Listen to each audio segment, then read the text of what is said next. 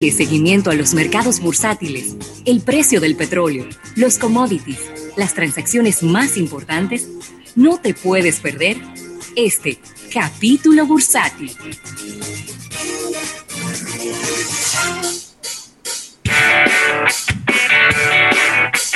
Bueno, Rafael, y agradecer este capítulo bursátil al Banco Popular a tu lado siempre. Y mira, eh, se nos, hablando de todos estos dibujos animados, se nos pasó eh, que siempre felicitamos a las personas que están de cumpleaños, Rafael, eh, en este día. No tengo a nadie de mi lado. Bueno, pues entonces yo estaba esperando que tú mencionaras a los que están de cumpleaños, porque el domingo que viene, como no vamos a estar en el programa, está de cumpleaños eh, nuestra gran amiga Rosa Gutiérrez. Ay, Rosa. Así que muchísimas felicidades, muchísimas felicidades para ella. Eh, Rosa, Gutiérrez, que, bueno, somos amigos desde, desde los años de la universidad, desde los años 90. Un beso para ella. Y que vaya para ella un abrazo de felicitaciones, una persona, por lo menos en el caso mío, una persona muy especial para mí. Así que, 39 años. Un, ¿Eh? ¿Cómo fue? No te escuché, estaba hablando. 39 años. Bueno. Conociéndola.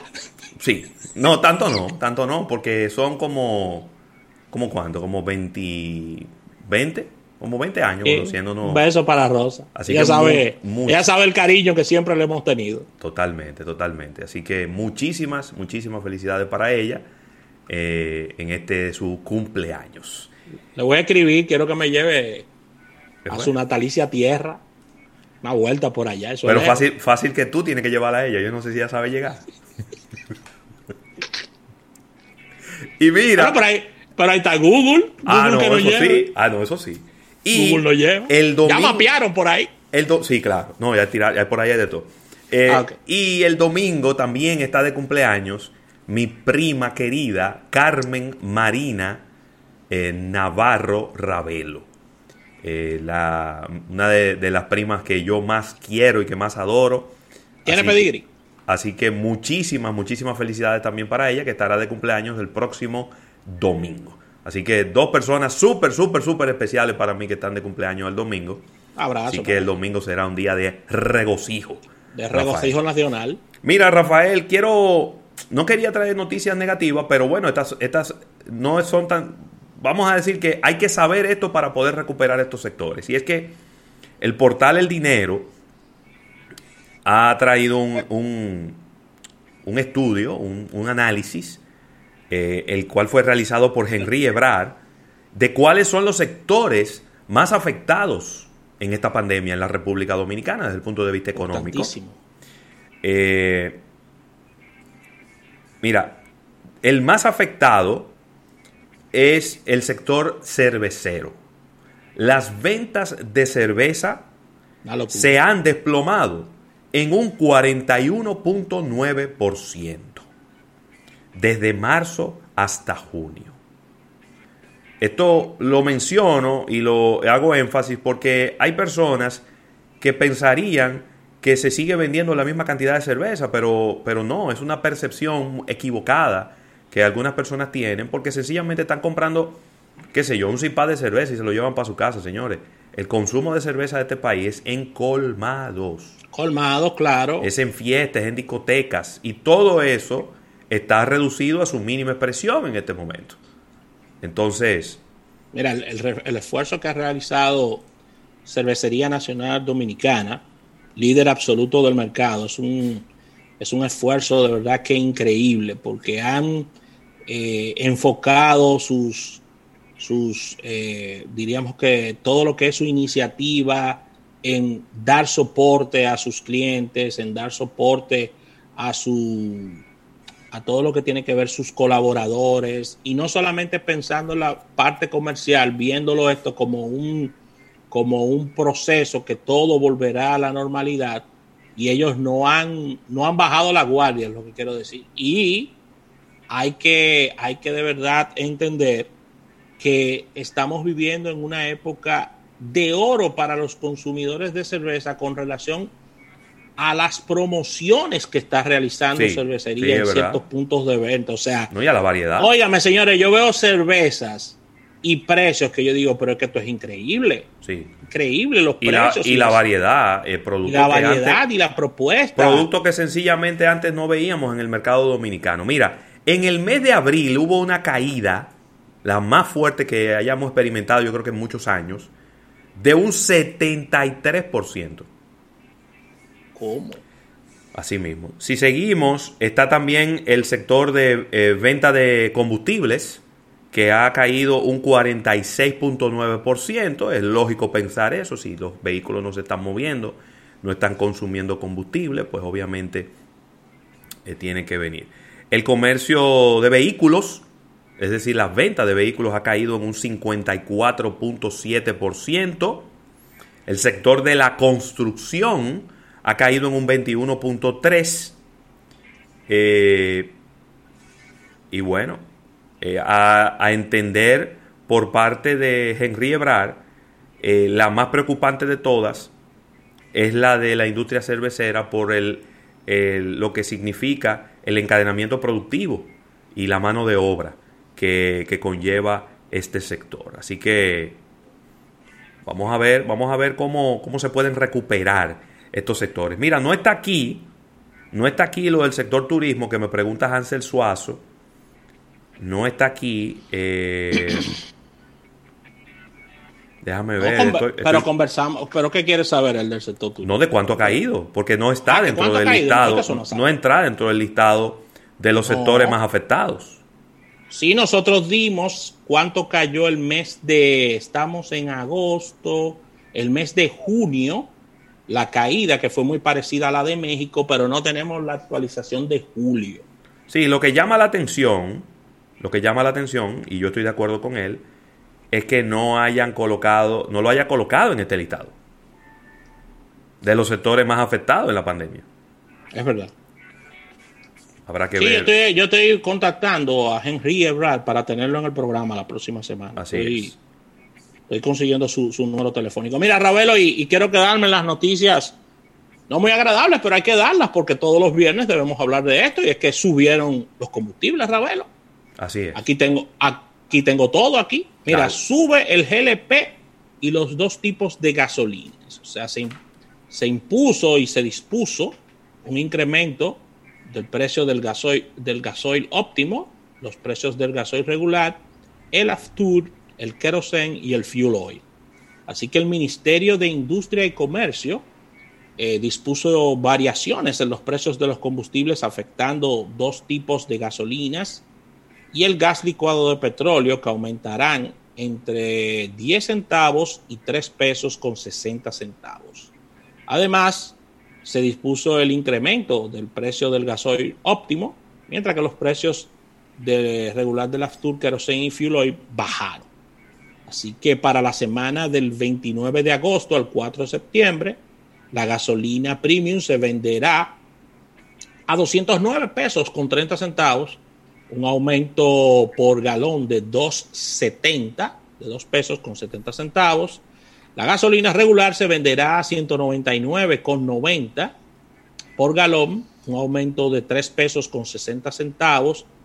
El gasoil regular se estará vendiendo a 150 pesos con 70 centavos. Se mantiene en su precio. El gasoil óptimo se venderá a 164,10. Sube apenas 80 centavos por galón el Abstur estará subiendo 2 pesos con 20 centavos por galón, estará vendiéndose a 115 por, con 30. El querosén estará subiendo 2 pesos con 30 centavos, estará vendiendo a 139 pesos con 20 centavos. Y el fuel oil, el tipo 6, se venderá a 105 con 10. Estará bajando 70 centavos por galón. Así que el gas licuado de petróleo se venderá a 111 pesos con 90 centavos, está subiendo 10 centavos. Y el gas natural, 28 pesos con 97 centavos por metro cúbico, está manteniendo su precio. Tasa promedio a que se cotizó esto, 58 con 47, Así que ahí están los precios de los combustibles. Hito. Hito. Hito. Están enseñando la fórmula todavía, llévalo al paso. Hito, estamos aquí, Hito. Tienen una semana en eso. A nosotros no se nos va a olvidar eso, Hito. No, no, no. Vamos, estamos aquí, ¿eh? No, eh, estamos aquí. Estamos aquí. Cuatro años no son nada. Nosotros tenemos 15 en ra- 17 años en la radio hablando de los Sí. combustibles. Cuatro más nada más son 21. Eso no es nada. Eso no es nada. El tiempo pasa. Cada, Dice Gardel que 20 años no son nada.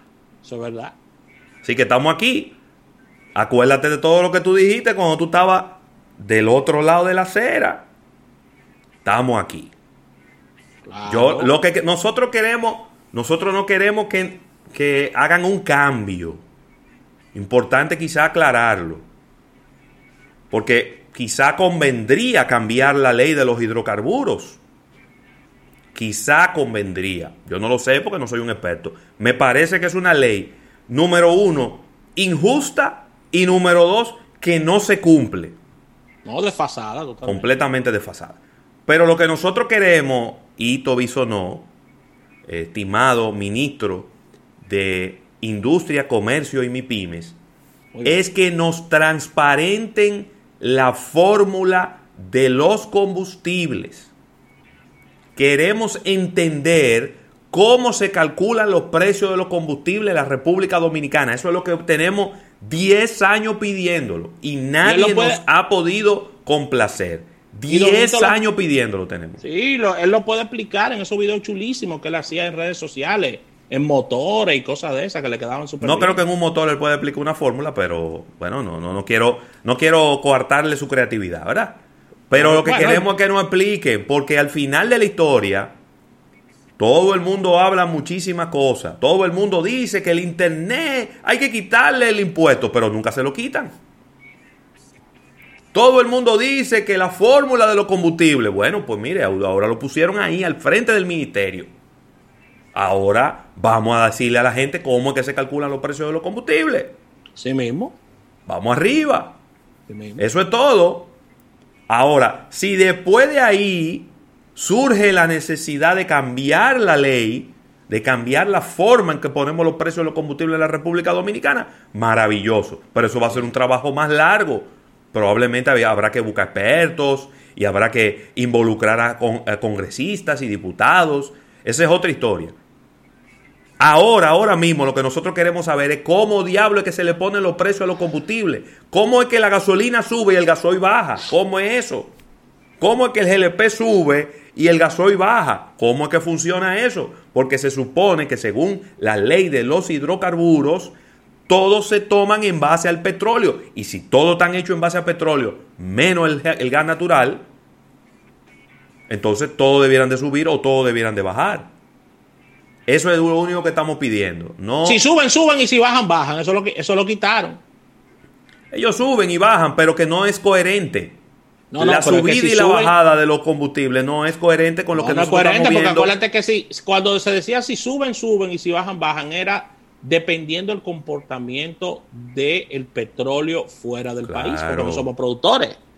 Mira, Ravelo, muy lamentable esta noticia, ya que dimite el primer ministro japonés, el señor Hay, un- hay una Shinzo Abe, Shinzo Abe, sí. sí, Shinzo Abe, eh, y el mandatario está, está diciendo adiós eh, por todo este tema. Hay un tema de- feo ahí. Hay un tema de salud, hay, hay un tema, hay un tema feo. Porque él está diciendo que él está renunciando por un asunto de salud. Y él tiene Sí. mucho tiempo siendo primer ministro de Japón, ¿eh? Mucho tiempo. Mucho tiempo. Y es una persona avanzada en edad.